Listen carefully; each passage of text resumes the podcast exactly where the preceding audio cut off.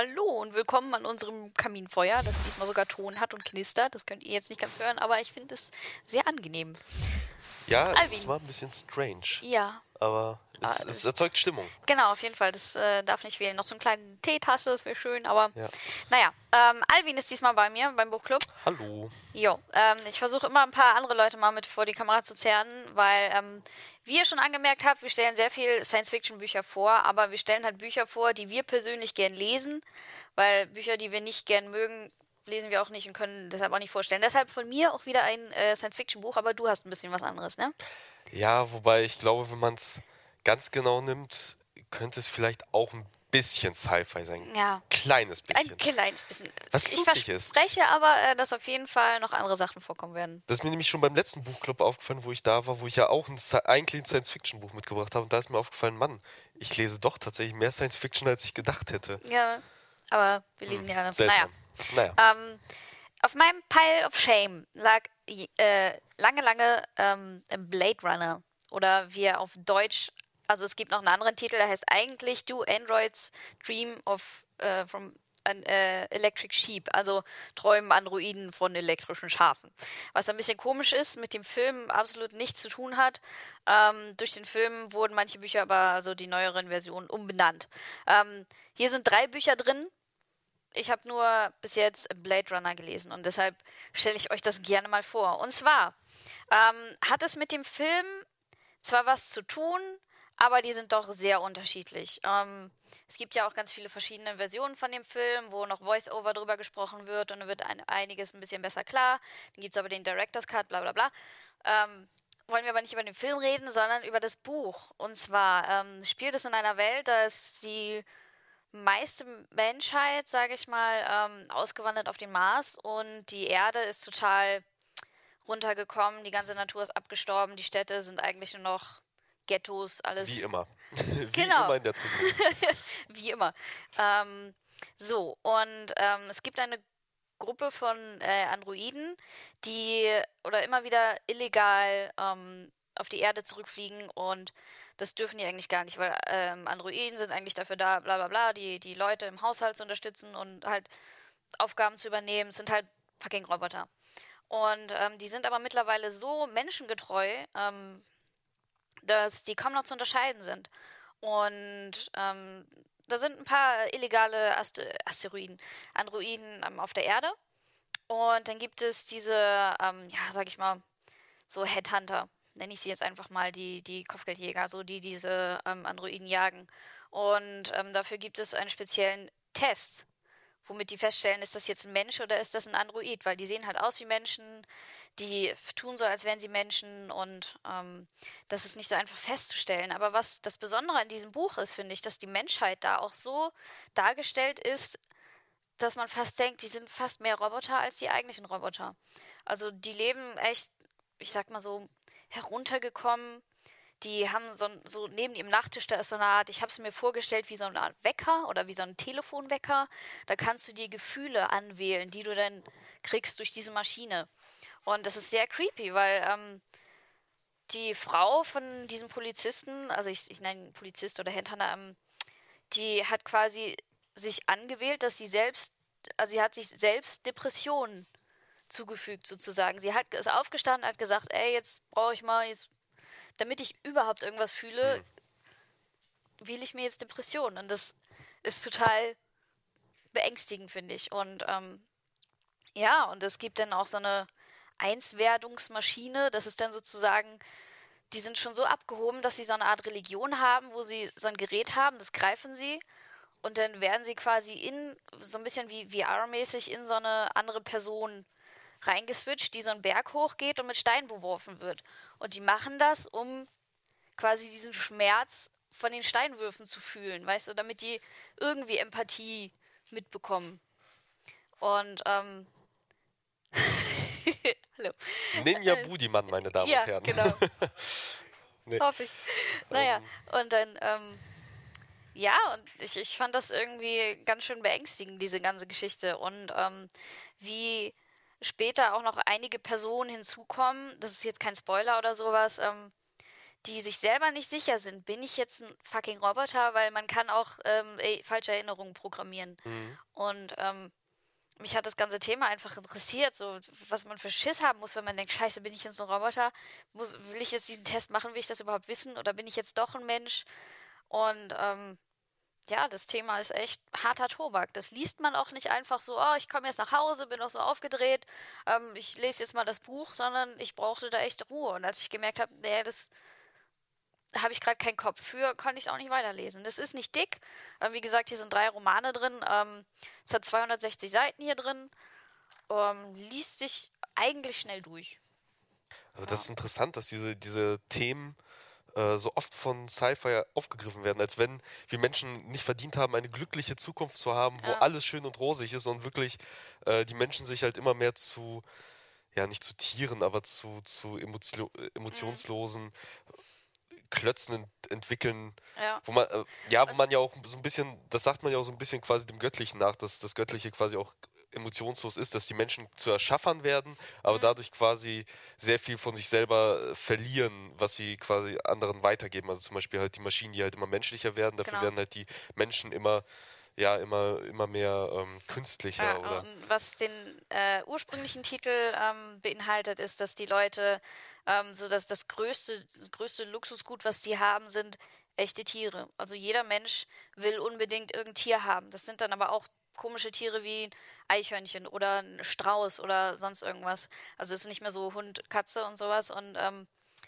manche Leute, die sind, das ist halt so immens teuer, dass man dafür Raten zahlen muss und, und das ist teurer, wie wir uns jetzt eine Villa kaufen würden oder so. Und ähm, naja, vielleicht nicht ganz. Aber es gibt halt auch ähm, ein paar Betrüger, die elektrische Tiere verkaufen. Mhm. Und das ist dann so verpönt.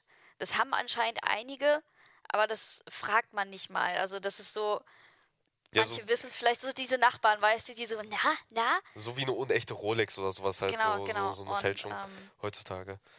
dieser Kopfgeldjäger, der, ähm, ja, das ist halt, also das hat mich schon teilweise ein bisschen genervt, wie oft das in diesem Buch vorkommt oder wie oft das beschrieben ist, wie sehr er Tier haben will. Und das ist schon echt krank bei ihm, weil er sieht ein Tier und schlägt, also die haben so eine Zeitschrift, wie viel dieses Tier kostet. Mhm. Und okay, jetzt will ich unbedingt dieses Eichhörnchen haben. Nein, ich will aber unbedingt das da haben. Und ich sehe ihn draus, dem ist scheißegal, was für ein Tier. Der hat da quasi, die wollen zwar sich um ein Lebewesen kümmern, so dieses Gefühl haben, mitfühlend zu sein, dem scheißegal, was für ein Tier. Ja, aber äh, in erster Linie Hauptsache haben. Ja, Was man ja auch äh, ein Ja, das Motiv, was man ja, was man ja heutzutage ja schon sieht und wahrscheinlich auch damals, als das Buch rauskam, das Mhm. kam, glaube ich, in den 60ern, wenn ich mich nicht irre. ich weiß nicht genau. ist auf 50er, jeden Fall 60er ein bisschen Jahre. Älter, ja.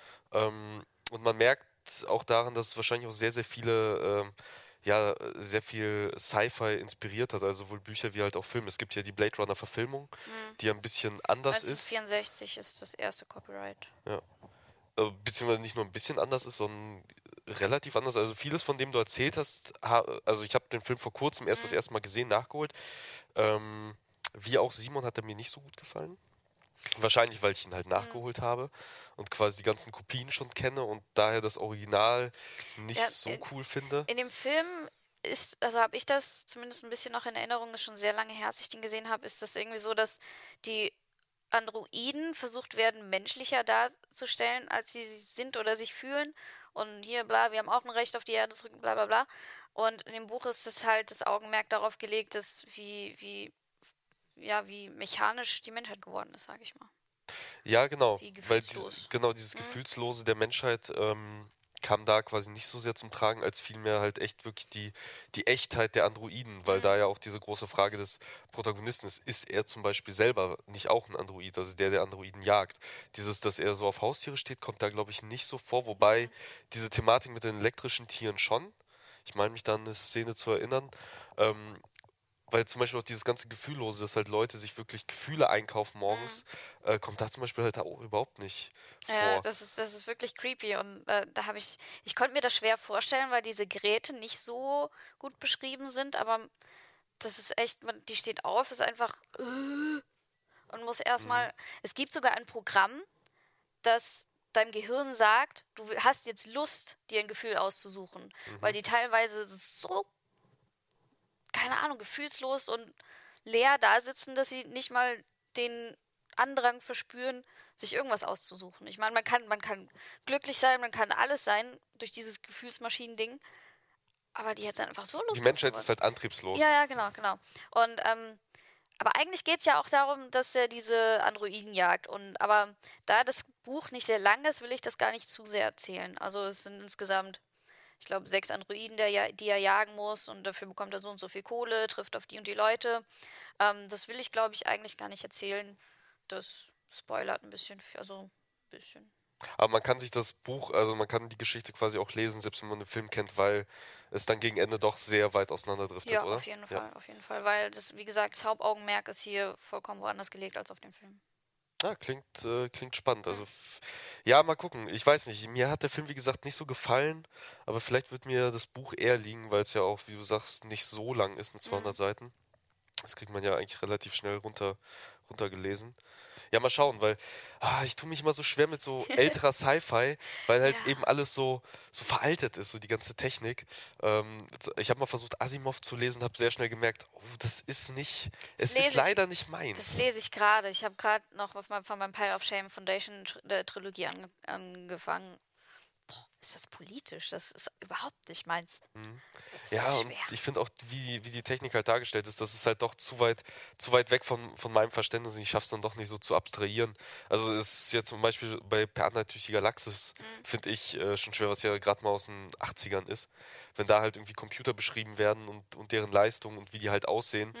Ähm, da schon schwer quasi im Kopf zu abstrahieren und das umzurechnen von wegen, ja gut, der Aber meint es halt mir so. Mir gefallen diese alten Sachen eigentlich ganz gut, weil äh, vergleichen wir das jetzt mal mit Ready Player One oder sowas, die ja dieses jetzt momentan neue VR-Thema aufgreifen so. Und da kann man sich das echt gut vorstellen, das ist alles so, ja, yeah, ja, yeah, ruckzuck, zack, zack. Und so hatte ich das zumindest Gefühl, das hat sich in einen Rutsch durchgelesen. Aber wenn man diese alten Geschichten mit diesen alten Moralvorstellungen durchliest, da kommt man doch ganz schön ins Grübeln. Klar sind manche Sachen total überholt und man denkt, ja, ist doch easy zu lösen oder sowas, aber mir gefallen nee. die alten Ansätze eigentlich sehr gut. Nee, nee, die alten Ansätze mhm. natürlich, die sind ja auch gut, weil sonst würden ja heute ja nicht mal aufgegriffen werden, weil die Probleme bleiben ja. Mhm. Also dieses, ähm, dieses wo, äh, wo wo fängt die Maschine an, wo hört der Mensch auf und so, das gibt es ja bis heute. Ähm, deswegen gibt es ja auch die, oder allgemein, was passiert, wenn wir halt wirklich schaffen, eine künstliche Intelligenz zu erschaffen, wo ja mhm. viele Leute emsig gerade dran sind an, an künstlichen neuronalen Netzwerken, die halt selber denken und Sachen interpretieren. Ja. Da habe ich letztens was Interessantes gehört, ich müsste mir das mal kurz überlegen, wo es geschafft wurde, ein, ähm, genau, das war's. Man hat geschafft, ein, ein Computernetzwerk zu, äh, zu programmieren oder zu schaffen, also wirklich ein neuronales Netzwerk, dem man nichts beigebracht hat und dem man quasi Spiele vorgesetzt hat, Atari-Spiele, und ihn hat es spielen lassen. Mhm. Und der hat halt diese Spiele gespielt und selber versucht, ähm, die, die Regeln zu finden und halt besser zu werden. Da wollte man gucken, ob der Computer es durch Üben schafft, kann, besser ja. zu werden als ein Mensch. Das ist gruselig. Ja, es ist gruselig und das, das Ding war, dass halt bei sehr einfachen Spielen, wo, wo die Strategie sehr einfach war, war er keine Ahnung, tausendfach besser, also tausendfach mhm. höheren Score oder hundertfach höheren Score geschafft als, äh, als, der, als der menschliche Proband, der, äh, der gegen ihn quasi gespielt hat, um die mhm. Punktzahl. Bei etwas komplexeren Strategien, wie zum Beispiel in Pac-Man, wo man wirklich weiter vorausdenken muss und sowas, hat das halt, das hat er sehr viel schlechter gespielt, was daran lag, dass man noch äh, die Speichermöglichkeit für dieses Netzwerk nicht hat. Das heißt, das einzige Problem ist, dass man keine, noch keine Festplatte gefunden hat, die man in dieses mhm. neuronale Netzwerk einfügen kann, aber danach könnte es eng werden. Ja. Oh Mann, bald ja. haben wir hier wirklich Skynet oder sowas. Ja, ja, und äh, diese Probleme gibt es halt immer noch. Es gibt halt immer noch keine Lösung. Also klar, mhm. die Asimovschen äh, Roboterregeln, die ja immer noch äh, sehr oft aufgegriffen werden, wären halt sowas, aber wer weiß, ob die halt nicht, ähm, ja, wer weiß, ob die halt nicht irgendwann auf äh, ausgehebelt werden können von Robotern selbst. Und das Hauptproblem ist halt immer noch der Mensch selber, der sich dann irgendwann vielleicht von der Technik halt bedroht führt, was wiederum dann zu einem, zu einem Rassismus führt, wieder zu Grabenkämpfen und so alles halt ausgelöst ja, ja. wird. Ist halt ja bei Matrix nichts anderes, dann Blade Runner hat das ja auch so ein bisschen inne äh, und viele andere Sci-Fi-Serien auch. Ghost in the Shell hat es ja auch. Ähm, ja, mal schauen, was wir davon noch miterleben. Ja, auf jeden Fall. Ja. Was hast du damit mitgebracht? Ja, was habe ich mitgebracht? Äh, ich habe den Roman Null mitgebracht von ähm, Adam äh, Forwer. Forwer, ich hoffe, ich spreche es richtig aus, F-A-W-E-R. Das ist sein Erstlingsroman. Hm. Er hat mittlerweile auch noch einen zweiten Roman rausgebracht, Gnosis heißt er. Und äh, im Original heißt er Improbable. Kam 2005 raus. Äh, wie gesagt, bei uns in Deutschland halt mit dem Titel Null. Hat mich damals vom Cover her sehr angesprochen. Das ist einer meiner typischen, oh, ich sehe ein Cover, es sieht interessant aus, ich kaufe es. Ich hätte es sofort wieder weggestellt. Ja? Ich finde, ja. Also ich fand es interessant, diese, diese Nullen und Eins, das war auch noch damals, ich weiß gar nicht, ob ich da noch Matrix gerade irgendwie nochmal geguckt habe und irgendwie in dem Hype war. Ähm, ich weiß, ich habe es halt auch aus irgendeinem Rewe oder so mitgebracht, aus irgendeiner Krabbelkiste. ähm, es ist aber tatsächlich ein Bestseller, äh, hat auch sehr viele, sehr viele positive Stimmen. Weltweit bekannt, hat halt eben dem äh, Romanautor auch sehr viel Bekanntheit eingebracht, denn er ist eigentlich ein Wissenschaftler, beziehungsweise hat einen Master in Statistik ist dann in Wirtschaftswissenschaften gewechselt, nachdem ihm Matheformeln ausdenken zu langweilig war und hat dann äh, irgendwann nach, wie er selber sagt, nach ein paar äh, persönlichen äh, tragischen Sachen in seiner Umgebung ist er dann ähm, hat sich quasi darauf zurückbesonnen, was ihn äh, in der Kindheit sehr bewegt hat. Und das waren halt vor allem Bücher, die fand er immer spannend und hat dann gesagt, okay, ich werde jetzt Autor und hat es halt damit angefangen. Und ja, wie es halt bei seinem, bei seinem Werdegang zu erwarten ist, ist es halt ein sehr wissenschaftliches Buch. Es ist nämlich ein sogenannter Wissenschaftsthriller, wie sehr oft gesagt wird. Oh. Oder Thriller oder Thriller oder Thriller mhm. oder Spannungsbuch. Spannungsbuch. Spannungsbuch. Ja. Ähm, ja, und worum geht es? Es geht äh, um den Protagonisten, der, äh, der heißt David Kane. Er ist äh, Mathematikgenie und äh, Statistikdozent an einer Uni also kann sehr gut mit Zahlen, kann vor allem im Kopf äh, sehr, sehr viel mit Zahlen anstellen, mhm. äh, sehr viel ausrechnen, also direkt aus dem Kopf, was viele von uns nicht können. Ist spezialisiert auf Wahrscheinlichkeitsrechnung, wenn ich mich nicht irre. Ist aber auch leider ein Spieler, äh, hat eine Spielsucht. Oh, der hat es ja leicht eigentlich dann, ne? Also ja, könnte, könnte man meinen, aber das Hauptproblem von ihm ist, dass er halt eben auch an Ep Epilepsie leidet, mhm. was schlussendlich dazu führt, dass er sehr, sehr viele Schulden bei, äh, bei der Russenmafia macht weil er nämlich kurz, also quasi kurz bevor er das, äh, kurz bevor er ein Pokerspiel ganz am Anfang des Buches gewinnt, äh, bekommt er nämlich einen dieser Anfälle und verliert halt alles und verschuldet sich extrem. Und äh, diese Epilepsie macht ihm halt sehr, sehr zu schaffen, weil er dadurch halt auch seine Anstellung als Dozent verliert. Das einzige, ähm, was ihn quasi von der Spielsucht halt befreit hat, weil er halt ein sehr, sehr gerne Dozent ist, Leuten mhm. sehr gerne Sachen näher bringt, äh, Sachen beibringt, was hier sehr schön in Kapitel 3, glaube ich, auch gezeigt wird ähm, wie halt mit seinen Dozenten redet, ihnen halt quasi sein Wissen weitergibt.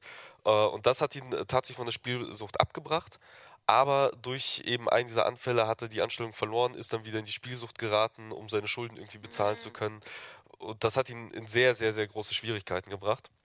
Wie gesagt, die russische Mafia ist ihm auf den Fersen, auch das CIA ist ihm auch irgendwann auf den Fersen.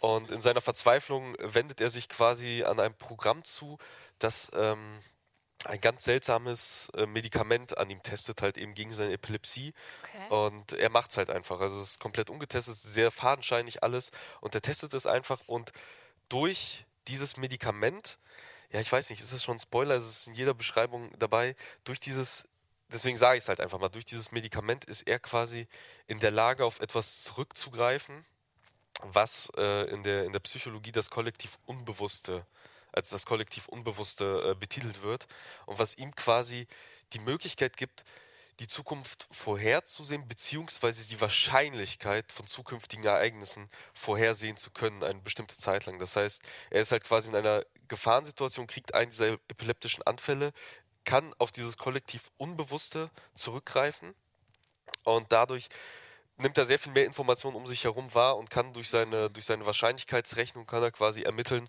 okay, was passiert, wenn ich durch das Fenster gehe? Höchstwahrscheinlich, was passiert, wenn ich durch diese Tür gehe? Wie wahrscheinlich ist, äh, dass, keine Ahnung, das Haus jetzt einstürzt, in dem ich mich befinde, äh, ich unten auf der Straße erschossen werde, die Kugel mich überhaupt trifft und so weiter ja, und so fort. So ein Superhirn. Äh, ja, genau. Sherlock-mäßig in seinem Mind Palace. Genau, sogar noch, äh, noch ja. sehr viel krasser, aber stimmt, das ist ein sehr guter Vergleich. Äh, Sherlock mit seinem Mind Palace. Und äh, ja, deswegen sage ich, dass es halt so ein bisschen in diese Sci-Fi-Richtung geht. Und sehr viel mehr will ich halt auch gar nicht verraten. Äh, zumindest äh, was, die, was die Geschichte angeht. Was ich sehr cool fand an dem, an dem Buch war wirklich dieser, dieser Wissenschaftsaspekt oder überhaupt dieser, dieser Wissensaspekt, weil man muss mit Mathe nicht viel am Hut haben, man muss auch Psychologie nicht können, weil das Buch erklärt es einem sehr, sehr schön ähm, diese ganze Geschichte der Wahrscheinlichkeitsrechnung zum Beispiel, wie äh, sie überhaupt entstanden ist, wie sie äh, erdacht wurde, wird direkt in Kapitel 3, äh, wo es halt eben seinen Studenten erzählt, wird es auch dem Leser direkt äh, serviert und man, man lernt sehr viel und auch auf eine sehr lustige, sehr unterhaltsame Art und Weise. und fühlt sich dann auch direkt schlauer, wenn man es jetzt gerade gelesen hat, auch schön mit Formeln, wo das alles schön dargestellt wird, auch bildlich dargestellt wird. Ähm, auch dieses kollektiv Unbewusste ist halt ein sehr äh, interessantes Phänomen oder eine sehr interessante Theorie, die zwar in der Wissenschaft äh, ein wenig ähm, ja nicht verrufen, aber ein wenig äh, belächelt wird, weil sie doch sehr weit geht und mhm. sehr, sehr viel voraussetzt und viele sagen, ja, nee, das ist eigentlich alles Quatsch und geht eher so in diese Ätherik-Richtung. Aber an sich macht ist der, irgendwo macht Sinn. Ja, aber der Ansatz ist halt lustig, Ja. weil ähm, der, der Carl Gustav Jung, der ist halt ähm, quasi diese Theorie niedergeschrieben hat, sich erdacht hat äh, vor, ich glaube, fast 100 Jahren, das war irgendwann Anfang 1900, der war mit, mit Sigmund Freud, wenn ich mich nicht irre, so ungefähr in einer, einer Zeitlinie gewesen. Ähm, und der hat, der hat schon so Argumente geliefert, so Sachen wie, ja, woher weiß man, oder woher wissen halt Tiere, wa- was halt Gefahr bedeutet, dass halt bestimmte Tiere, so wie Spinnen, Schlangen, wovor man instinktiv Angst Mhm. hat, ähm, dass sie halt gefährlich sind oder halt eben äh, Phänomene, die quasi in, der, in jeder Kultur vorkommen, so bestimmte Geschichten, Religionen, äh, Sachen, die vorkommen, obwohl diese Kulturen nie was miteinander ge gemeinsam haben.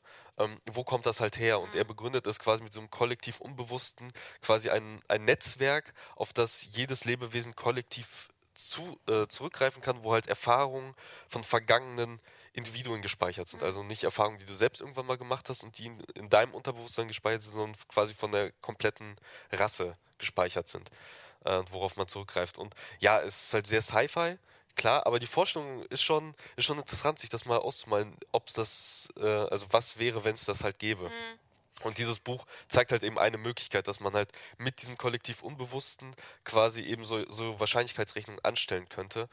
Äh, und wie viel, wie viel man eben ausrechnen kann mit dieser Wahrscheinlichkeit, ist halt eben auch krass. Also wie viel wahrscheinlich, also ja, Wahrscheinlichkeitsrechnung, was das halt eigentlich bedeutet, weil Mhm. wir sehr viel davon halt heutzutage nutzen. Allein Wettervorhersage ist halt nichts anderes als Wahrscheinlichkeitsrechnung. Oder halt eben sowas wie Pokerspiel. Ähm, Misszählen und sowas. äh, ja. genau, Karten zählen äh, und, so, und so Sachen. Äh, Glücksspiele allgemein, das ist halt auch alles Wahrscheinlichkeit. Ähm, ja, und deswegen, ich fand es halt eben sehr, sehr cool. Mhm. Es hat mich damals äh, doch überrascht und hab's halt eben auch sehr gerne gelesen.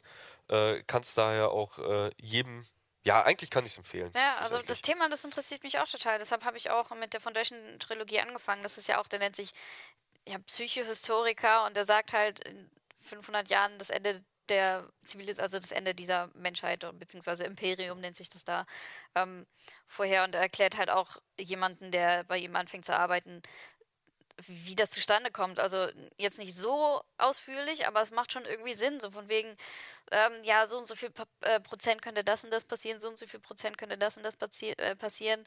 Und das findet dann auch statt. Das Buch hat sehr viele ähm, Zeitsprünge und er taucht immer wieder mit Videobotschaften äh, drin auf und hat gesagt, ich habe es so, so und so viele Jahre vorher, vorhersagen können. Und ähm, dazu erzähle ich bestimmt noch mal mehr, äh, wenn ich das Buch durchgelesen habe. Aber ich finde die ganze Theorie total interessant und das Thema. Mhm. Finde ich cool.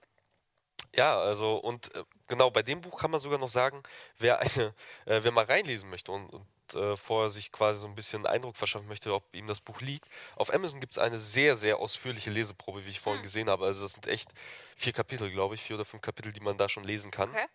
Es hat mich auch sehr gewundert, dass es halt wirklich so viel ist. Normalerweise sind es immer drei, vier Seiten oder ein Kapitel höchstens. Mhm. Da sind es aber wirklich mindestens drei Kapitel. Äh, und das sollte eigentlich einem genug, ähm, ja, genug von dem Buch verraten, ob, m- um beurteilen zu können, ob man es jetzt Mhm. mag oder nicht. Denn das Cover hätte ich, wie gesagt, nie angefasst. Echt nicht? Was da für eine Psychologie, äh, Psy- Psychologie teilweise hintersteckt. Hinter Covern. Ja, ich Ja, ich bin da ich fall da jetzt- super schnell drauf rein und beurteile leider auch sehr schnell nach Covern. Ich bin da jetzt sehr vorsichtig.